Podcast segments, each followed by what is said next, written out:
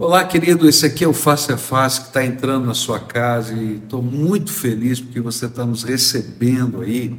E hoje a mensagem do Face a Face é um testemunho que eu vi lá na Jordânia de missionários nossos que estão trabalhando lá.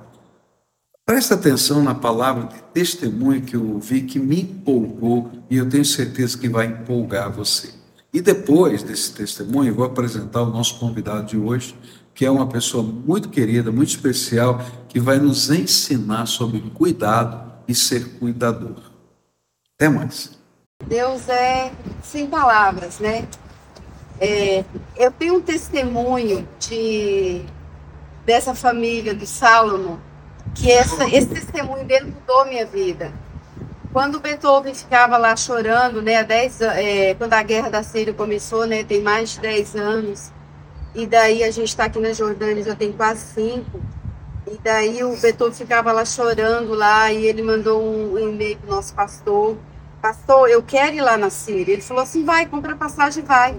Eu falei, meu Deus. Aí quem foi a companhia do Beethoven? Um rapaz que tinha uma semana se convertido. O rapaz mais doidinho ainda, né? Foi com Beethoven para ir no meio da guerra dos bombardeios. Beethoven é assim, vai para Somália, pega metralhador, fica no meio de soldados e, e fica lá. Ele é o Beethoven. Filho de militar. Filho de militar. E ele, ele ama essas coisas assim, né? Adrenalina. Aí daí ele foi para Síria. Como? Foi para Istambul, nada de entrar lá. E no final do, do, do, do, do penúltimo dia, ele falou assim: Deus, eu não encontrei ninguém de Alepo. Eu quero uma pessoa de Alepo, eu não encontrei ninguém.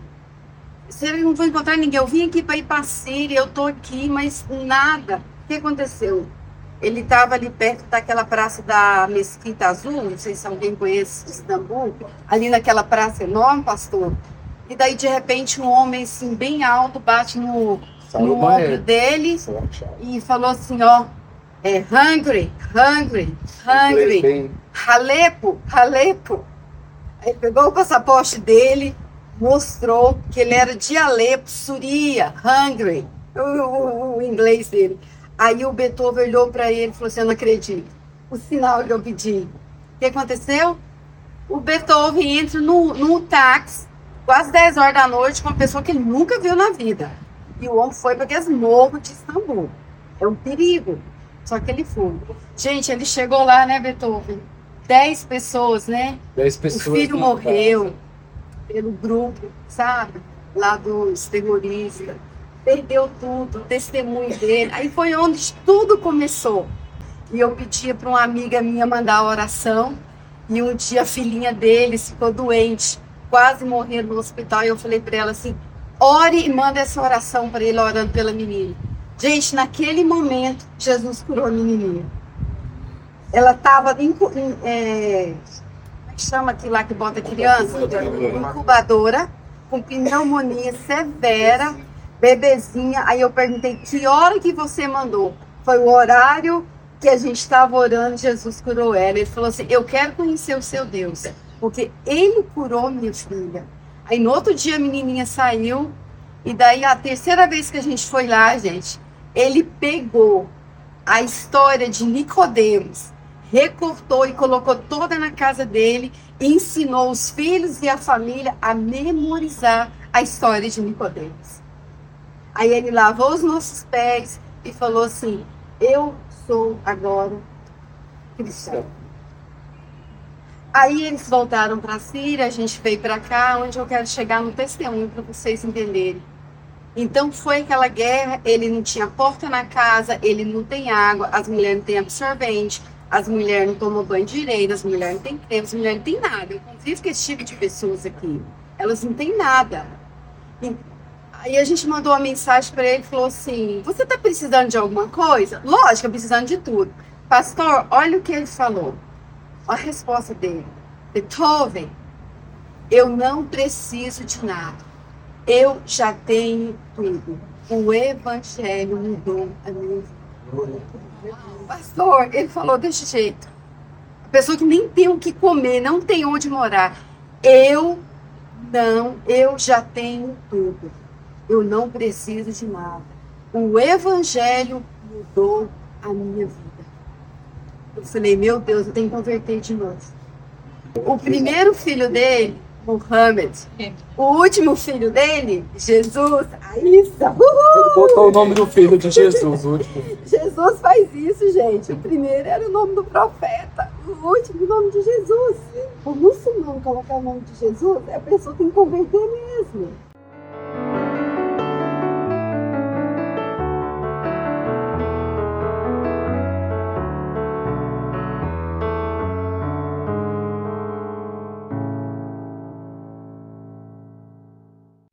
Olá, queridos. Eu estou hoje com um amigo meu, Marcelo Fraga, que trabalha com a Envisionar e também com o MAP. E o grande trabalho do Marcelo é mentoria, cuidar de pastores, ajudar pastores a se desenvolver. E eu queria aproveitar para a gente bater um papo aqui hoje e perguntar. Primeiro, Marcelo, você podia contar um pouquinho da tua história? Quem é Marcelo? Casado com quem? O que, você já fez na vida? Como é que você se converteu a Jesus? Ô, Pascoal, primeiramente, prazer estar aqui com você nesse tempo, prazer conhecê-lo de uma forma muito mais íntima agora. Passamos alguns dias juntos e poder estar conversando com você. É um homem que não só eu conheci, mas me inspirou muito nesses dias. Foi, foi muito bom. Bom, vamos lá. Sou casado com a baiana, chamada Gabriela. E como é que você encontrou a Gabriela? Rapaz, Gabriela eu conheci lá em Vitória, no Espírito Santo. Eu sou capixaba, sou de Vitória, e na época ela estava mudando para, para Vitória, ela era baiana e veio com a família. A mãe dela sofreu um acidente no ônibus e eu orava com o evangelista da igreja nas casas. E aí eu fui orar pela mãe dela, ela estava com uma luxação, não conhecia a Gabriela. Gabriela soube, né, eles estavam procurando igreja, soube desse acontecimento, e aí ela foi lá na igreja. Eu lembro que eu era diácono na época, estava na porta, e Gabriela estava subindo as escadas.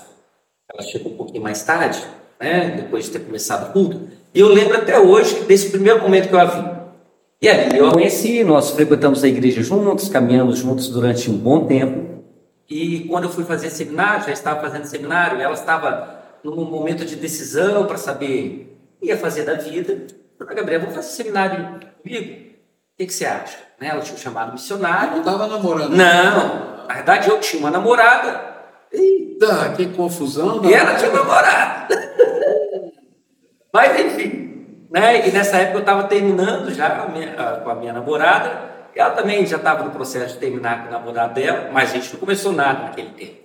Fomos ao seminário, ficamos seis meses ainda fazendo seminário. Foi quando, de repente, começamos a conversar um pouquinho mais, e aí é, eu convidei ela para construir uma história comigo, de casamento, de Nossa, já foi direto assim? Fui direto. Conversei tudo, Pascoal. Ó, para casar comigo, eu era meio, meio, meio chato, aquele crente mais, não é? Olha, eu tô no chamado pastoral, eu fui né, falando tudo, tudo, tudo, tudo. Isso na esquina da casa dela, dando seminário. E falou, "Bom, se você quiser caminhar comigo, é assim. E aí ela falou, então tá bom. Aí eu falei, então tá bom, então foi embora. Assim, Você, você vai sair sem me dar um beijo, a gente começou a namorar ou não? Uau. Eu falei, ah, é verdade. beijo. Ela tomou a iniciativa, Pascoal. Nossa. Aí. Primeiro. Gente, ó, toma cuidado, hein? Se você está não funciona sempre assim, não. Essa não sério. Mas, Marcelo, me conta um pouquinho. Daí você entrou para o ministério, você começou onde, como? Então, a primeira experiência que eu tive ministerial foi nessa igreja que eu estava, é, eu me batizei na Igreja Batista Monte Sinai, e a gente foi para um momento de evangelização intercâmbio, uma cidade interior, ajudando uma plantação de igreja.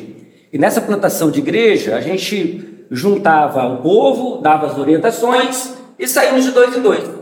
Eu sempre evangelizado, nunca tinha evangelizado.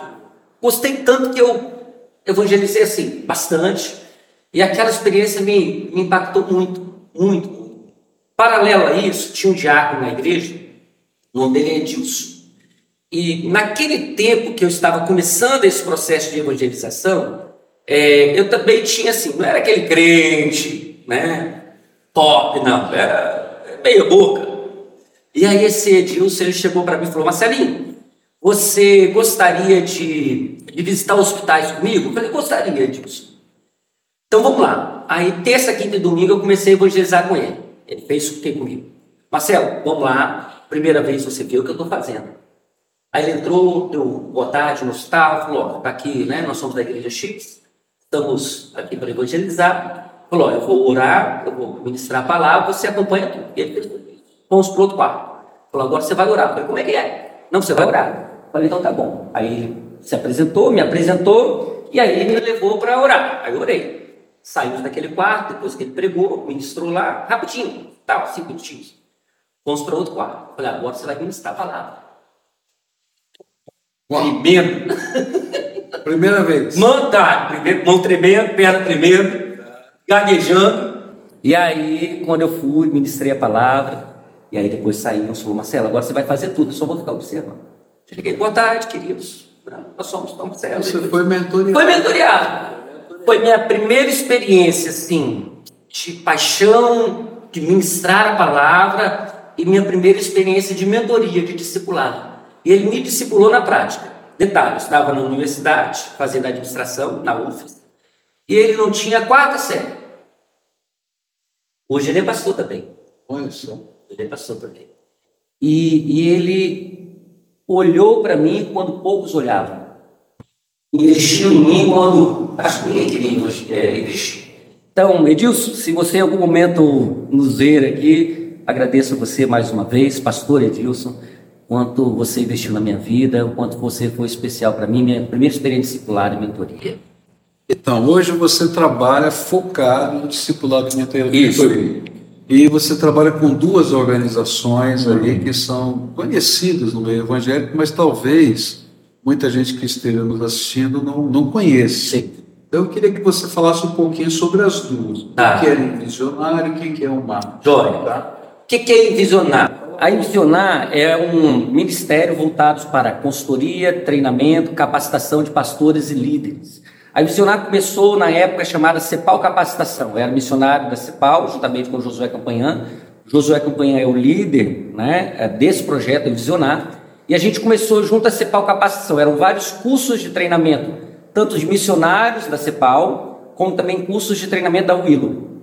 E aí se juntavam os dois e nascia a CEPAL Capacitação. Passando o tempo, essa CEPAL Capacitação se tornou Envisionar.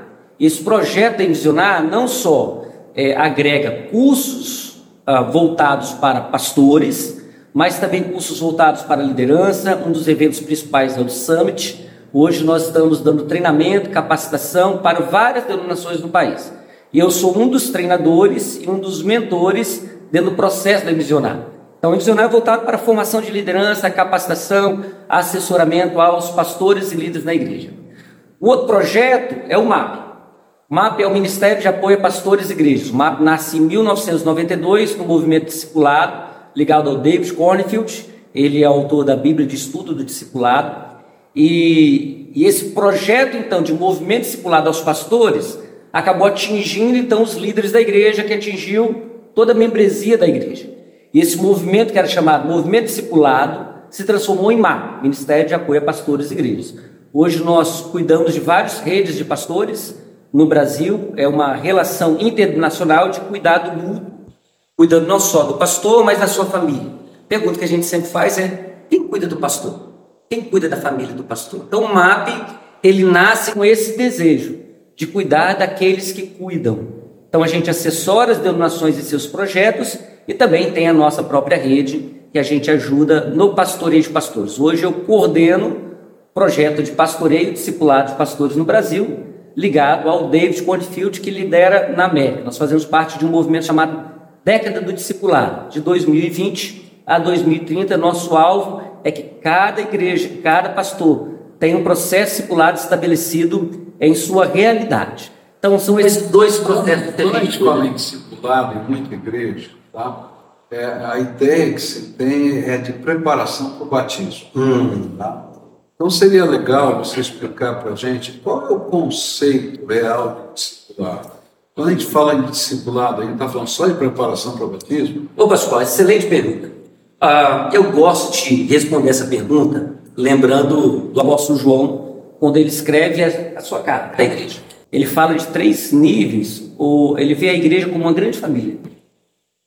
uma família feita por filhinhos, uma família feita por jovens, uma família feita por pais. Ali não estava falando de idade, estava falando sobre processo de maturidade e crescimento. Então, quando a gente olha para o processo discipulado, muitas vezes a gente pensa no discipulado de pré-filhinhos ou de filhinhos, de novos convertidos preparando para o batismo. E é uma realidade que é essencial que esse processo discipulado exista. Agora, o processo discipulado, na realidade, envolve desde o pré-filhinho, levando à conversão, se tornando filhinho, levando ao batismo, e agora e depois, como que ele vai crescer em maturidade? Eu preciso transformar o filhinho amado, que conhece o amor do pai, em um jovem guerreiro, em um jovem forte, maduro, crescendo espiritualmente. Então, eu preciso na igreja local desenvolver um trabalho também para esses novos convertidos que cresceram e agora querem algo mais. Eles precisam ser levados à maturidade, encontrarem seu dom, seu chamado, sua área de serviço no ministério, no corpo de Cristo, entenderem por que, que Deus chamou eles para o ministério, por que, que eles estão aqui na terra, descobrirem a sua missão, a sua vocação, começarem a servir a outros, liderar a outros, também discipular a outros. Mas para por aí? De maneira nenhuma. Eu preciso transformá-los, esses jovens, em pais. Ou seja, pessoas que não só são maduras, mas conseguem também mentorear, discipular e reproduzir. Porque essa é uma diferença. O jovem espiritual ainda talvez não reproduza tanto, mas o pai é aquele que gera. Que vai dar estabilidade. É.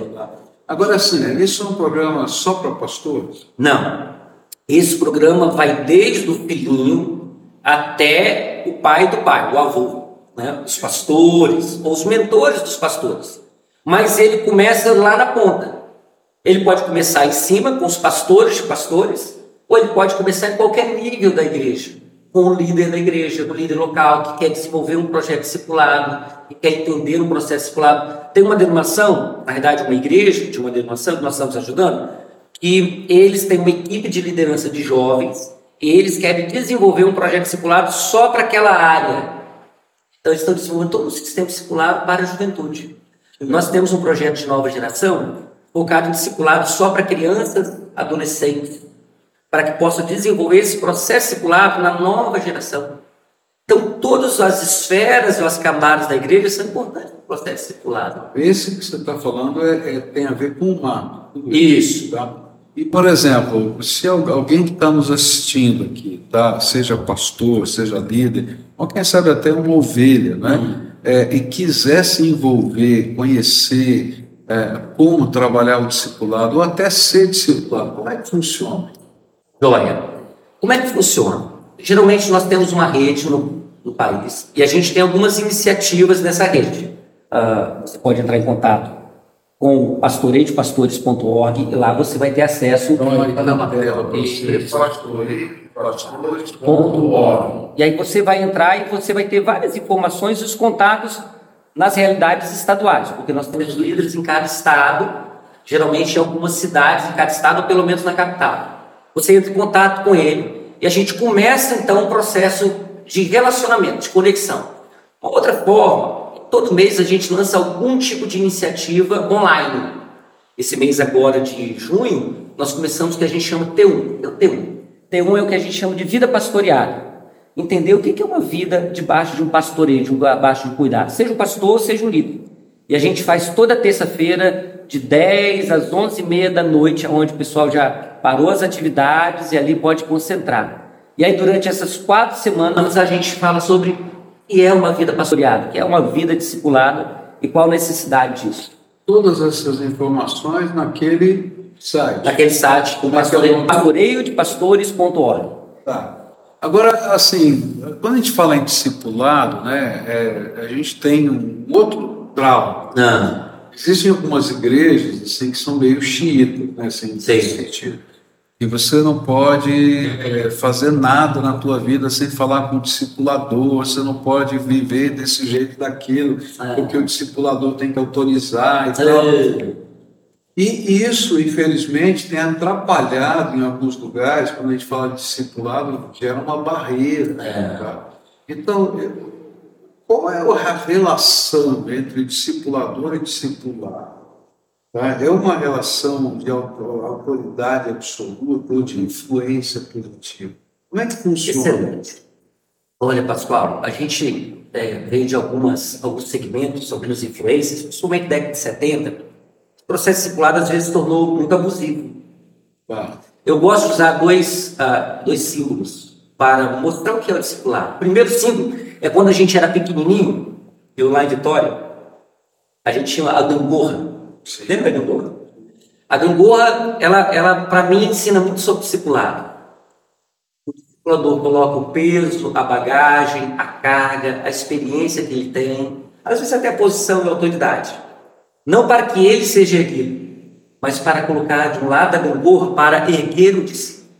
Então, o discipulador é aquele que está do outro lado da gangorra, fazendo com que o discípulo cresça, Cresça. brilhe, entenda qual é o seu papel, o seu chamado e possa depois, com esse mesma, essa mesma experiência, fazer isso com outras pessoas. É uma dizer, gangorra. Se você é um bom discipulador, você vai fazer o seu disci- discipulado, o seu discípulo crescer, mas também fazer outros crescer. Outros. Agora vai chegar a vez Porque na dele. relação né, que você falou, de criança, jovem e, e- e pai, dizer assim, é, a gente vai aprender né, que a criança, quando passa a ser jovem, já pode cuidar de criança. Sim, E exatamente. quem é jovem, né, está sendo cuidado por um pai. E o pai, né, é, é, a gente vai vendo que esse é, uma, um, é um ciclo de, de Ah. ensino mútuo, né, de É. fortalecimento mútuo, de oração. Sim, sim.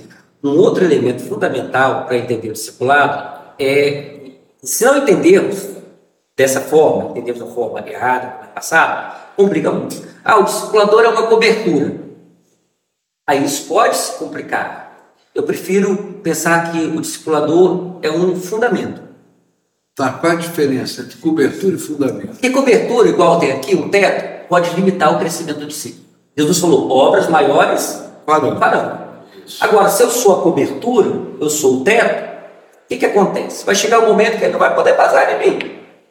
Mas se eu sou o fundamento, meu papel é criar solidez, base, para ele crescer, para ele seguir a jornada dele. Gostei, gostei, bacana. É, então isso é importante. Essas visões, né, esses símbolos, Jesus usava muita metáfora, é, nos ajuda a entender esse processo circulado. Ah, a linguagem da família, filhinhos, jovens e pais, linguagem da gangorra, linguagem do fundamento. Tudo isso nos ajuda a ressignificar, às vezes, uma comunicação do discipulado que nos foi passada errado. E isso acaba atrapalhando muito Sim, é, é bem, bem interessante isso, porque é, eu acho importante você saber que ninguém está tá pronto. A gente está sempre em desenvolvimento. Então, eu, eu como pastor, como líder, eu quero sempre estar perto de gente que me ajude a crescer, a abrir a minha visão. E a gente tem pessoas que nos dis- discipulam formalmente e pessoas que nos discipulam informalmente, né? Então, em determinado momento da vida, você vai ter discipuladores informais, mas você tem que manter alguns formais. Então, na minha vida pessoal, Marcelo, Sim. meus discipuladores formais são grupo que ora comigo toda semana. E aí eu coloco a minha vida para eles checar. Excelente. Como é que está indo? O que, que eles estão sentindo? Eles perguntam, coisas que eu não gostaria que nem perguntassem, porque são muito diretos, né? E tal. Mas, mas é uma benção na minha vida. E tem alguns discipuladores que são informais, são líderes que eu admiro, que eu sigo, que eu leio. Ou às vezes, se eu posso, vou visitar, vou ver o que eles estão fazendo. Porque ninguém está pronto.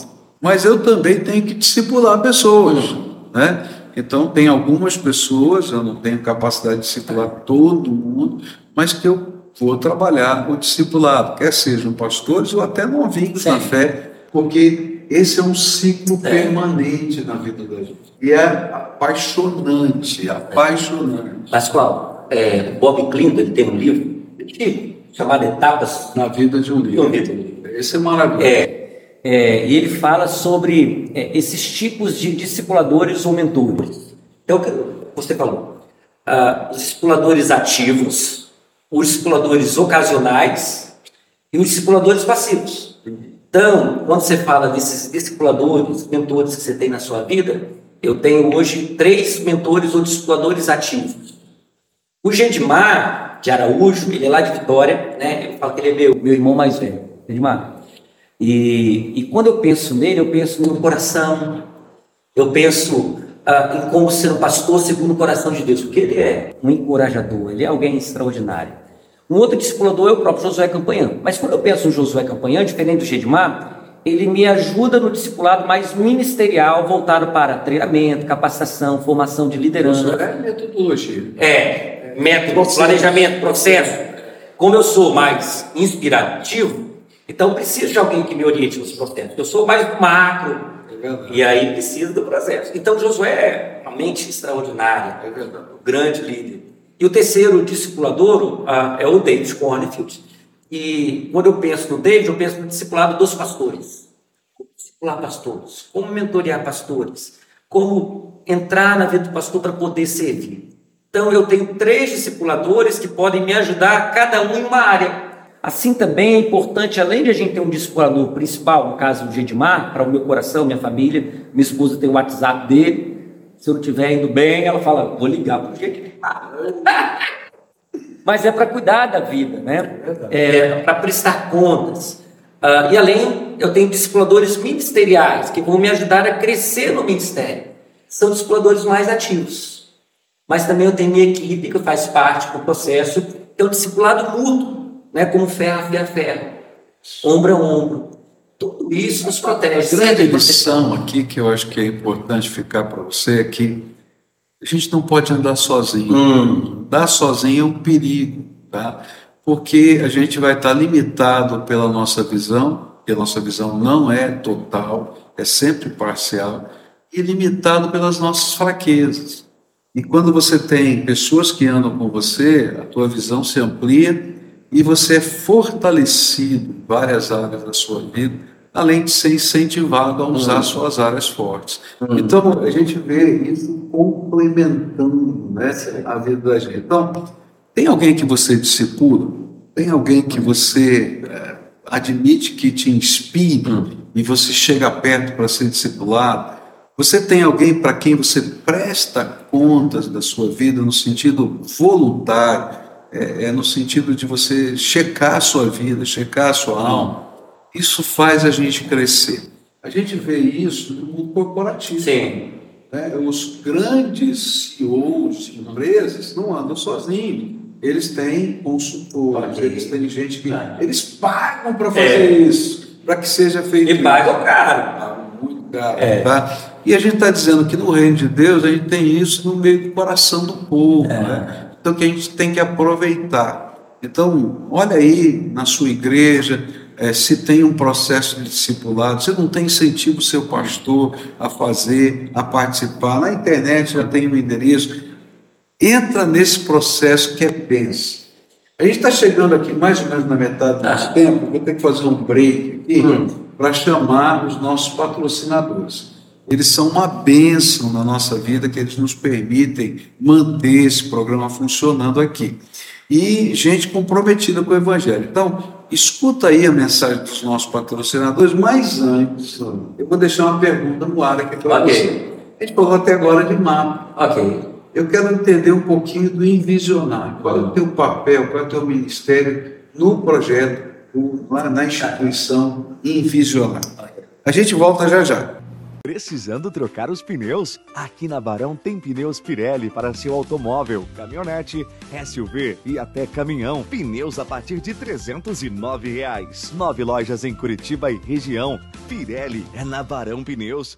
O Colégio Objetivo acredita no fazer para aprender e oferece experiências na melhor estrutura da cidade. Aprender é verbo, é ação e ensinar é objetivo. Matricule seu filho. Bom, voltamos aqui, estou com o Marcelo Fraga, ele tá, falamos aqui no primeiro bloco sobre discipulado, olhando para ah, todo esse projeto que o MAP, David Cornfield e tantos outros têm trabalhado no Brasil inteiro, é um projeto que envolve o Brasil todo. Mas agora eu deixei no ar, Marcelo, a pergunta sobre envisionar. Qual é o seu papel lá? O que é que você faz? Que, como é que funciona? Como é que a gente pode se envolver com isso? Excelente. A Envisionar é um ministério que nasceu na CEPAL, chamado CEPAL Capacitação, como eu falei. Primeiro tem que explicar o que é CEPAL. CEPAL é serviço, é, antigamente era chamado de Serviço de Evangelização para a América Latina. Sim. Com o processo do tempo, ah, o alcance de evangelização no Brasil cresceu muito. E aí a CEPAL mudou de foco. E a CEPAL então entendeu que agora o principal papel dela é servir a pastores e líderes. CEPAL, servindo a pastores e líderes. E, e eu era missionário da CEPAL, juntamente com Josué, e nasceu a CEPAL Capacitação voltada para gerar ferramentas. A gente pegava missionários, descobria onde eles brilhavam e desenvolvia todo um trabalho de formá-los e gerar treinamentos para as igrejas, os pastores, os líderes. A CEPAL Capacitação então se transforma em Visionar, que é o ministério do Josué Campanhã, e a Envisionar nasce para prestar consultoria às igrejas, capacitação de liderança e mentoria dos pastores.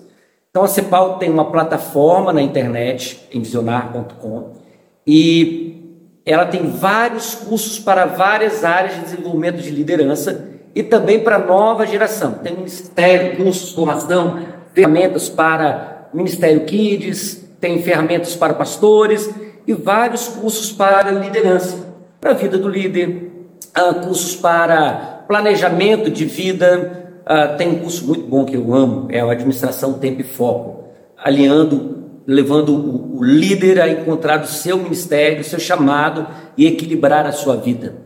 Mais recente é o líder certo, nos ajudando a ser um, um líder gangorra, né, servindo a outros para outros podem, você, puderem crescer. Então, a CEPAL, ela, ela, ela gera, então, a Envisionar, Envisionar é o Ministério Josué, e, e a Envisionar agora, ela se expande para muitos lugares, treinando pastores, assessorando denominações. A gente tem várias denominações que a gente assessora em que? Na implantação de um projeto discipulado na igreja, ajudando a denominação ou os pastores ou a igreja a desenvolver um planejamento estratégico, a formar novos líderes na igreja local, desenvolver toda uma cultura de uma nova liderança, estabelecer um projeto também para novas gerações a CEPAL tem consultoria, a CEPAL tem mentoria, a CEPAL tem treinamentos tanto online como presencial. Então, presencialmente, alguns de nós da equipe, nós vamos nos locais, nas cidades, nas denominações e damos o treinamento, a mentoria, a consultoria. Ou agora, por causa da pandemia principalmente, várias coisas que aconteciam só presencialmente acontecem agora online. Então você pode participar online de todos os projetos da Envisionar, é só clicar lá. Meu, meu papel na Envisionar é mentorear os pastores. Então, eu vou numa denominação, numa igreja, numa cidade, aí dou um treinamento de final de semana e eles ah, fecham um projeto de implantação discipular. Uma vez por mês eu estou com o pastor mentoreando. Eu vou para dar o treinamento e uma vez por mês eu vou mentorear esse pastor como implantar o projeto. Ah, um projeto discipular é um projeto de liderança, é um processo de planejamento Quais são os passos, primeiro é, passo, tal, etc. Processos. Você vai colocar passo a passo. isso passo a passo, é, passo treinando a equipe. Treinando. Tá.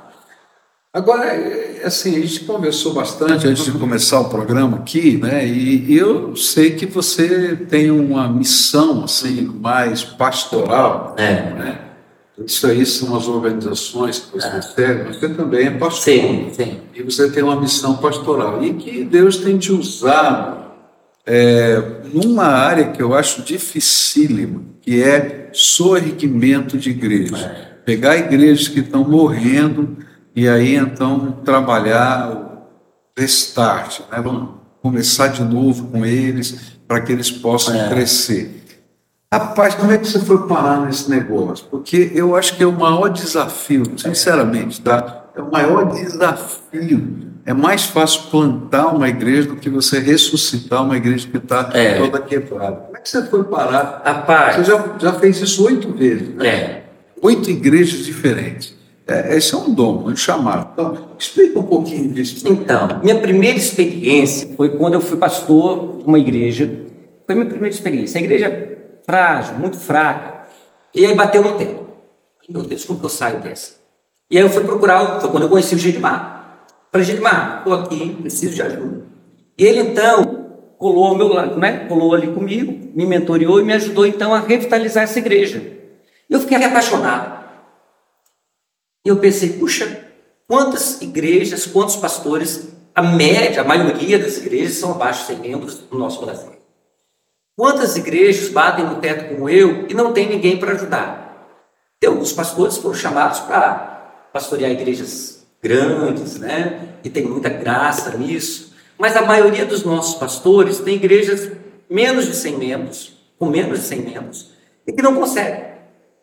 Chega num platô e não, não e sobe, cai, sobe, cai, e alguns decrescem. Decresce. E chega no momento que o pastor já perdeu a vitalidade, a paixão, entrou no Os líderes também começam a se afastar. Afastar porque não vem crescimento, vão embora.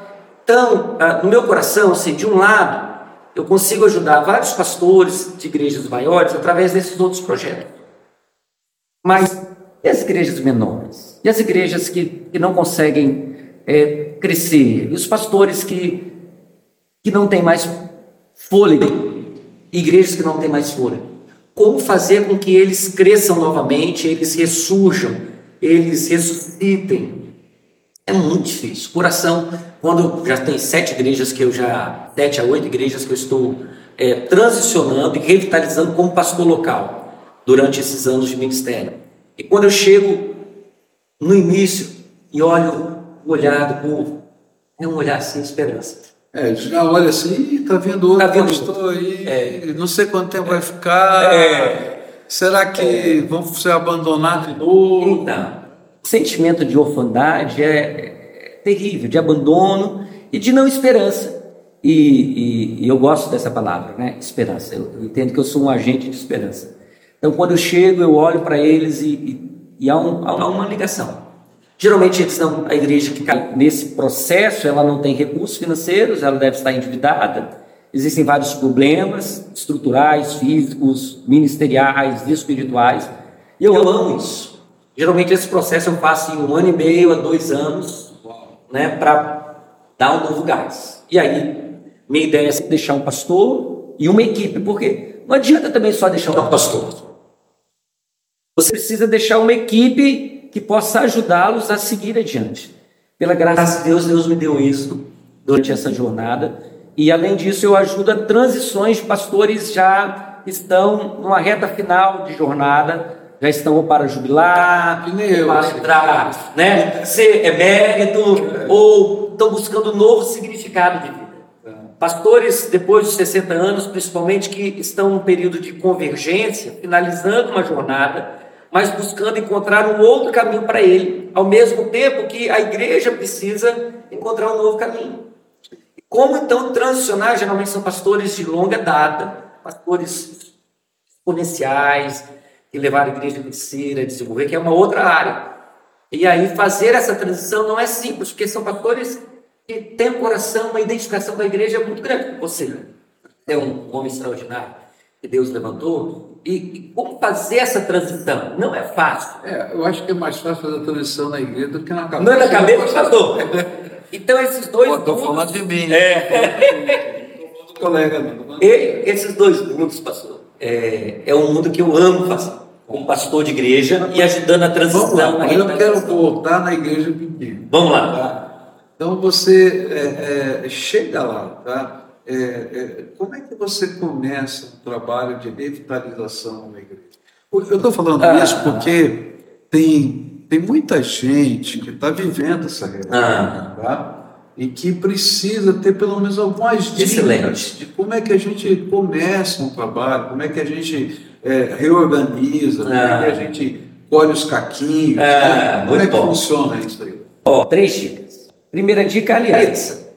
O que, que é isso? Aliança, eu chego, né, uma vez que confirmou, eu chamo os líderes principais da igreja e alguns líderes informais que são líderes ali. Chamo, marco uma reunião com eles, falo, ó, nosso projeto aqui é de um ano e meio, dois anos, um ano, enfim, para revitalizar. Isso é um chapéu. E depois? Não, depois é depois. Mas você vai ficar depois? Eu não sei. Eu que um chapéu agora é de revitalizador, pastor de transição. Então, Quer dizer, você deixa claro que você tem começo, meio e fim. Exatamente. Um ano e meio. Depois a gente senta e faz de novo todo o processo. Mas a aliança é: eu só vou lembra Moisés? Deus, ó, só você for comigo. Então, mais ou menos isso aí. Deus, só você for comigo. Mas eu falo para eles, eu só vou se vocês forem comigo. Mas é uma aliança de um ano e meio. Ninguém pula do barco. Nem eu, nem vocês. Porque quando a gente chega numa igreja para fazer uma revitalização, ou você, pastor, que quer revitalizar, é hora de falar, dar um ponto final. Fala, gente, vamos recomeçar aqui. Chama-nos. Nós vamos para um ano e meio, dois anos revitalizar.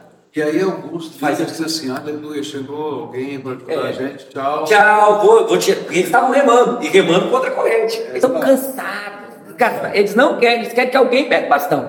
Olha, ó, aqui é todo mundo pegando bastão.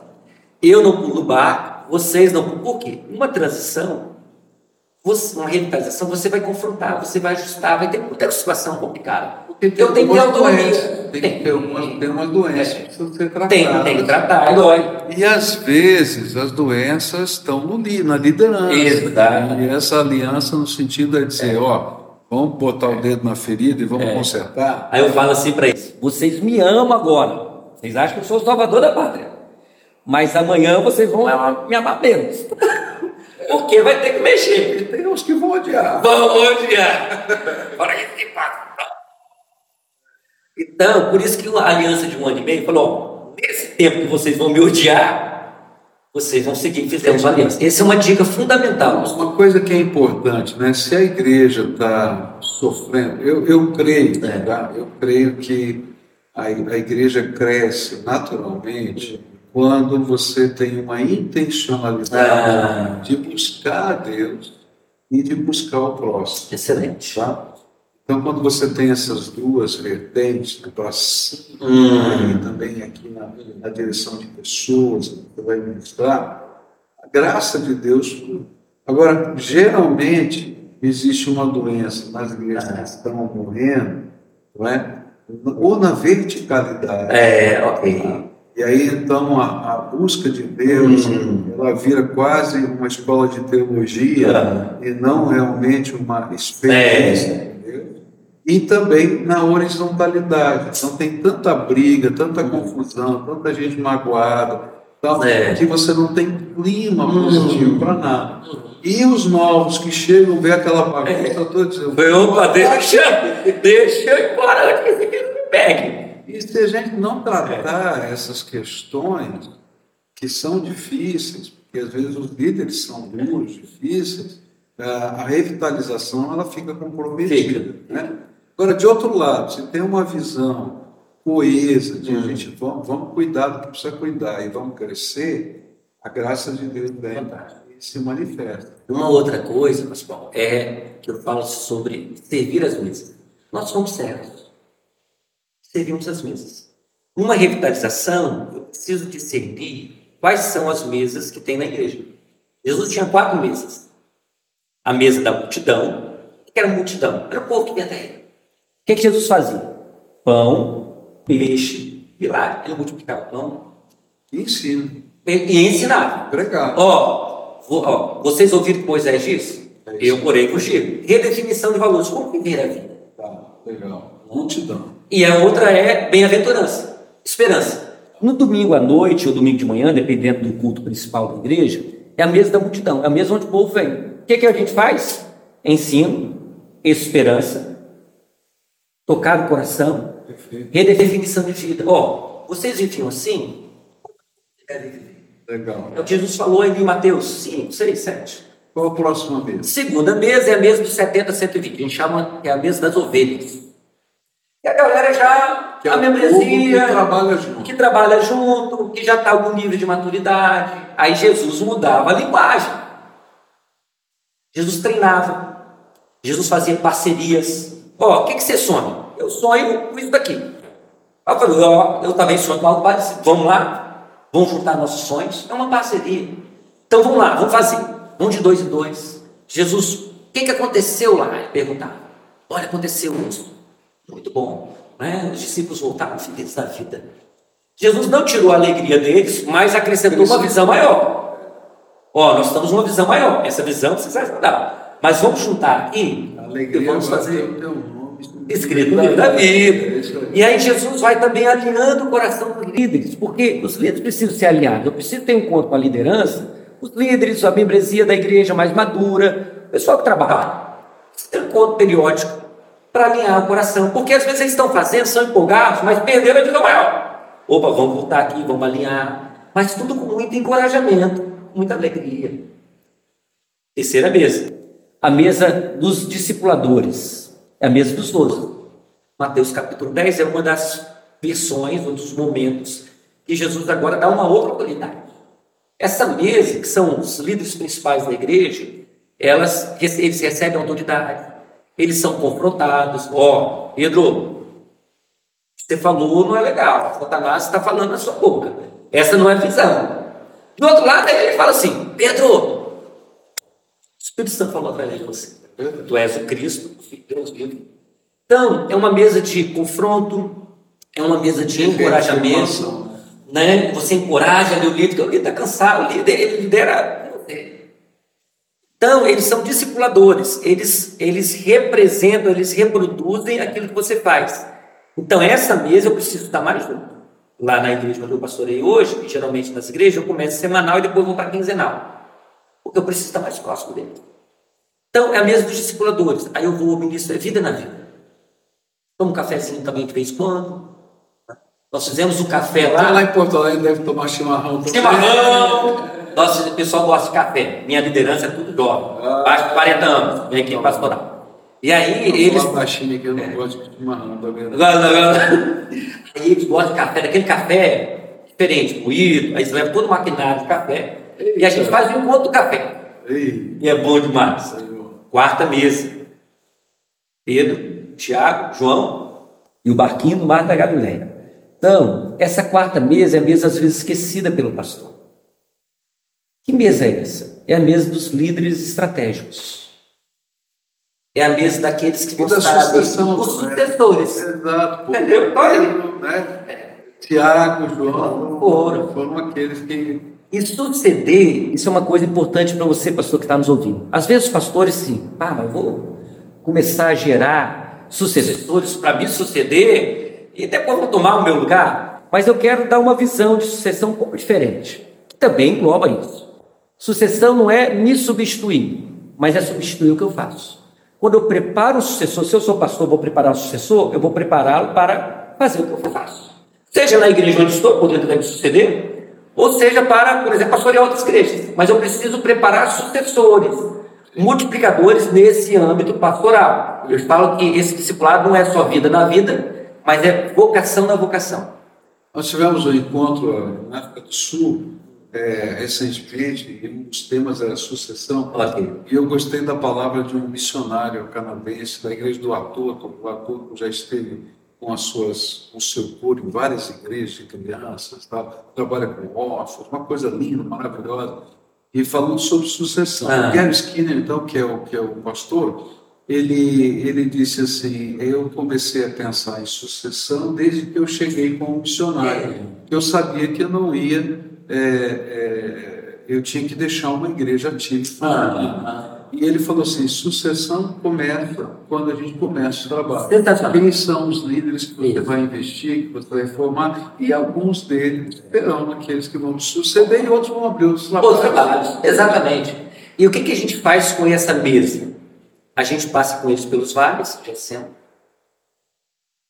A gente passa com eles pela glória, onde não transfiguração.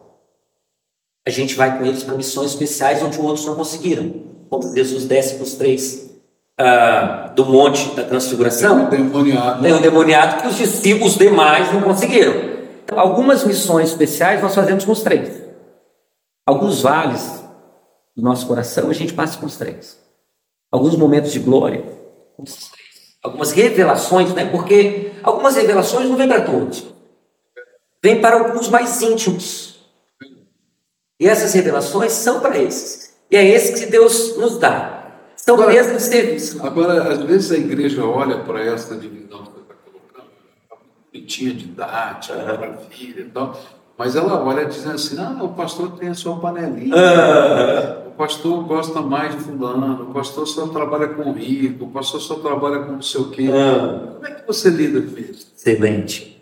Além das mesas de serviço, porque o pessoal acaba fazendo, tem uma outra ainda mesmo, que não é de serviço, mas é de cuidado. A gente fala, eu vou abrir esse leque antes de responder a pergunta do pastor Piragini, dizendo assim: cada pastor precisa ter uma mesa é, de cuidado para si, é de perceber essa mesa. Quem é essa mesa? Os amigos, não necessariamente estavam no mesmo nível dos demais. Marta, Maria e Lázaro. Entendi. Pastores Esses eram supridores de Jesus. de Jesus. Foram dados para Jesus. Às vezes, sabe o que o pastor faz? Ele pega esses que estão mais chegados, Deus deu a ele para cuidar dele durante o tempo. Aí eles querem, que ele, eles querem ser colocados, os pastores querem colocá-los no nível de ministério, de liderança, porque cuidam dele, tem no coração. Mas na verdade, pastor, deram para você. Cuidar de você, para suprir. Essa é uma mesa importante. Porque o pessoal também tem cinco meses mesmo. Né? Tem cinco esse vai, então demais. Mas como que a gente faz? A gente gradativamente vai fazendo o processo passo a passo. Primeiro, né, como Jesus fez, a multidão. Gradativamente, Jesus não excluiu ninguém. Ele estabeleceu critérios. As pessoas mudavam de mesa, elas mudavam de mesa ou se auto-excluíam. João 6, João 6 fala. Porque para ser discípulo tinha que deixar o barquinho, deixar, deixar a banca. É. Então ele entrava naquele ciclo por decisão. Pô, Exatamente. Exatamente. João capítulo 6 é um dos momentos memoráveis, né? João capítulo 6 diz bem assim: quem quiser me seguir tem que beber Agora, o nosso tempo está estourando. Vamos lá. Tá? Então, é, é, eu queria que você aproveitasse esse momento aqui para dar uma palavra de ânimo e desafio. Amém. Para todo mundo que está assistindo, não só pastor, todo mundo que está assistindo. Qual é a palavra de ânimo e desafio? Eu quero deixar um exemplo de Moisés e Jetro. Moisés estava numa transição de vida como você talvez esteja. Ele sai do palácio para o deserto e ele se encontra em Êxodo 2, sentado à beira de um poço, sem saber o que vai fazer no futuro. Deus então entra mais uma vez na história e envia um mentor chamado Jetro. Durante esses 40 anos de Moisés, Moisés não estava no deserto, simplesmente. Ele estava numa casa de paternidade, numa casa de mentoria, onde um homem chamado Jetro foi o discipulador, preparando Moisés para se tornar o líder, pai espiritual daquele povo, aquele que vai conduzir o povo para um novo caminho, trabalhando a questão da espiritualidade dele. Mas é justamente ali durante Êxodo 2 que Jetro, numa casa de paternidade, prepara um homem que estava fugindo, perdido, esgotado, sem rumo e transforma em um grande líder que Deus tinha chamado. Minha palavra de ânimo para você então é que se você está sentado em algum lugar, como a beira de um poço, como Moisés, sem saber qual o próximo passo, talvez você esteja uma transição divina, uma crise divina, bendita crise. E Deus já está enviando socorro veloz para você, para que nesse lugar você vai encontrar novos pais espirituais, ou até pais que ainda já estão lá, mas você não descobriu. Esses pais vão preparar você para o seu destino, para a sua vocação divina. Não perca a esperança. Encontre o seu Jetro. Encontre o seu Barnabé, como Paulo encontrou. De outro lado, você que é um pai espiritual, você que é um Jetro, você que, que é um Barnabé, encontre Moisés. Vá atrás dele. Encontre alguns Paulos pelo caminho, algumas Paulas, vá atrás dele ou dela, e leve-os a fazerem completamente aquilo que Deus estabeleceu para eles. Não que nós estabelecemos, mas que Deus estabeleceu. Então, meu convite para você hoje é: se você é um Moisés, encontre uma casa de paternidade, encontre um pai espiritual, um mentor, um discipulador, para te preparar durante o tempo. Você será um príncipe, uma princesa de Deus. Mas se você é um Jetro, se você é um Barnabé,